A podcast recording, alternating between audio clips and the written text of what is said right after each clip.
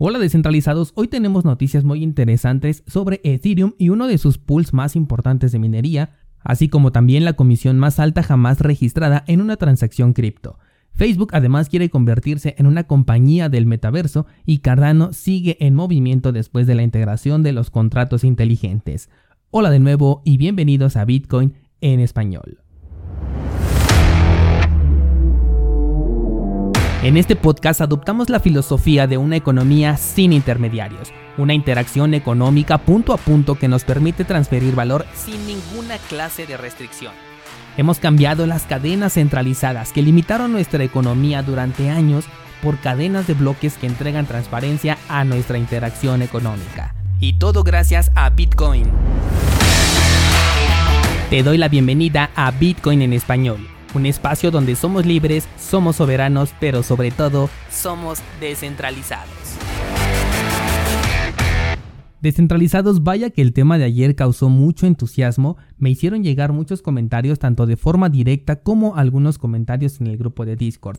Uno de los que más se repitió era que el incentivo de la apreciación también estaba en el sector tradicional, por lo que no existía una gran diferencia. Sin embargo, consideremos que no es lo mismo crear una empresa y salir a bolsa que crear un token y listarlo, por ejemplo, en Uniswap.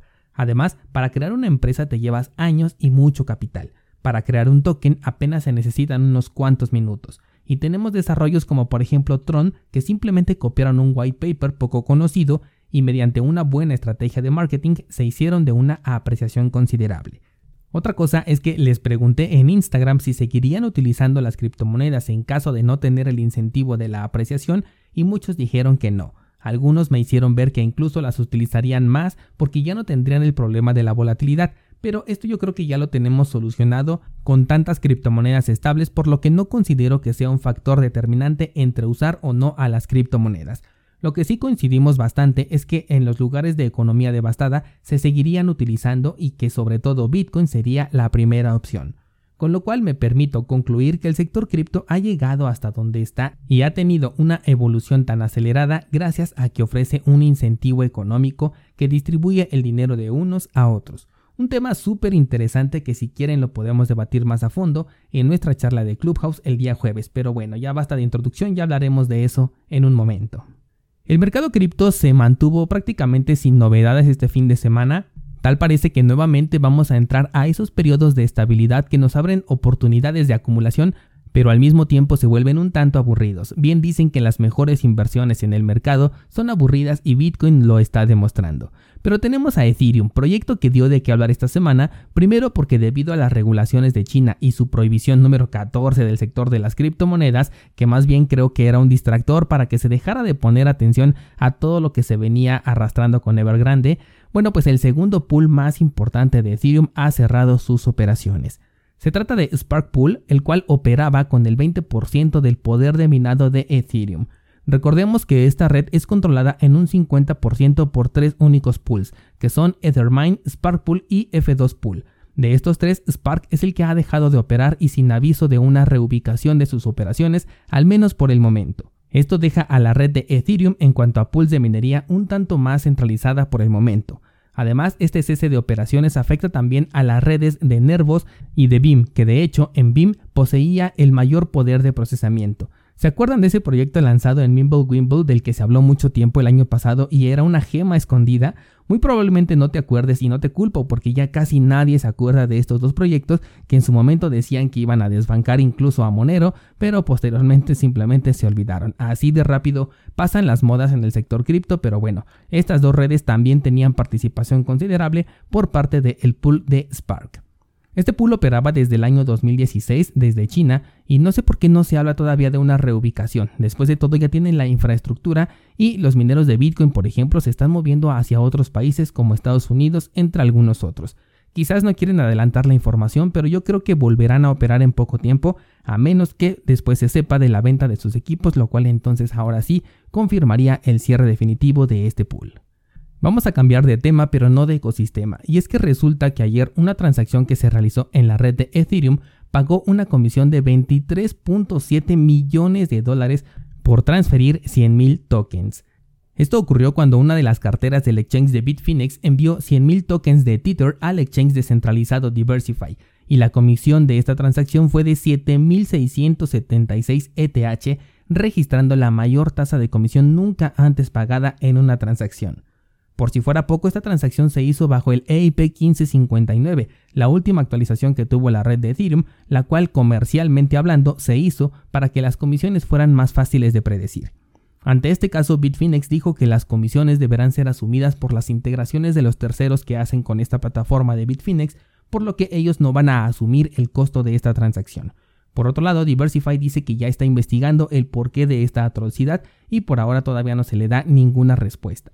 Una teoría que además se está manejando es la de una ejecución organizada, ya que en una de las últimas transacciones parece que se están comunicando entre el exchange y el pool de minería, lo cual le dejó a este pool el 90% de las ganancias de esta transacción, por lo que las sospechas están en el aire. Le vamos a dar seguimiento a este tema porque por el momento todavía no se tiene una información oficial y cuando se tengan más datos al respecto te lo haré saber. Vámonos ahora con Facebook, quien pretende gastar 50 millones de dólares en los próximos dos años para crear un metaverso, en donde Facebook esté integrado ya como empresa. Los metaversos son recreaciones del mundo real pero de manera virtual, es decir, que puedes encontrar plazas, comercios, centros recreativos, en fin, todo lo que puedes imaginar y que tenemos acceso en el mundo real pero todavía potenciado por las capacidades de un mundo virtual en donde muchas reglas se pueden romper. Algo como lo que hemos imaginado en la novela de Ready Player One, que por cierto te la super recomiendo si es que no la has leído o no has visto por lo menos la película. Facebook, como una de sus múltiples intenciones de entrar al sector cripto, ha desvelado desde hace tiempo su intención de conseguir un metaverso, sin duda sería un desarrollo centralizado, pero si en un punto se convirtió en algo prácticamente normal el loguearte en ciertas páginas utilizando tu cuenta de Facebook, nada impide que ahora sea esta compañía la que desarrolle un lugar en donde tanto las compañías como los usuarios quieran estar para poder tener una interacción y seguramente incentivada. Además, este modelo ya está probado a nivel de videojuego. Teníamos eh, casos como por ejemplo Second Life, en donde ya vimos que la gente sí está dispuesta a tener una interacción virtual, sobre todo cuando está incentivada. Aunque no se trate de un servicio descentralizado, el hecho de que exista esta clase de desarrollos impulsan esa idea que traemos de que una realidad virtual se aproxima tanto dentro como fuera del sector cripto. Esto nos viene muy bien para poder pensar en nuevas necesidades que se van a generar a raíz de estas nuevas formas de interactuar con otras personas. De hecho, no sería muy diferente lo que ocurra dentro o fuera del sector cripto, pues hasta ahora ningún juego ha sido desarrollado realmente de manera descentralizada. Todos los criptojuegos que tenemos ahorita con los NFTs son 100% centralizados, por lo que al compararlo con un desarrollo que esté de las manos de Facebook, pues la verdad es que no habría una real diferencia en estos términos.